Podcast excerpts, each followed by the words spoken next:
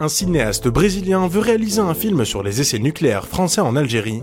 Déchirement, déracinement. Les qualificatifs sont nombreux pour qualifier la situation de ces Algériens qui vivent dans d'autres pays. C'est le cas de Karim Ainouz, un cinéaste brésilien originaire de Kabylie. Rentré en Algérie, le cinéaste dont la vie est digne d'un roman mêlant le drame, la séparation et la joie des retrouvailles, a réalisé son film sous la forme d'une lettre ouverte adressée à sa mère. Pour ses projets d'avenir, le cinéaste veut explorer une période sombre de l'histoire du pays il a notamment pour objectif de réaliser un film sur la période coloniale. Je souhaite réaliser un film de science-fiction sur les essais nucléaires français dans le Sahara algérien dans les années 60. Il faut parler de ce sujet, révèle Karim Ainouz. J'ai aussi envie de réaliser un film historique sur un héros kabyle. Surtout qu'actuellement, je lis un livre sur des contes de Kabylie.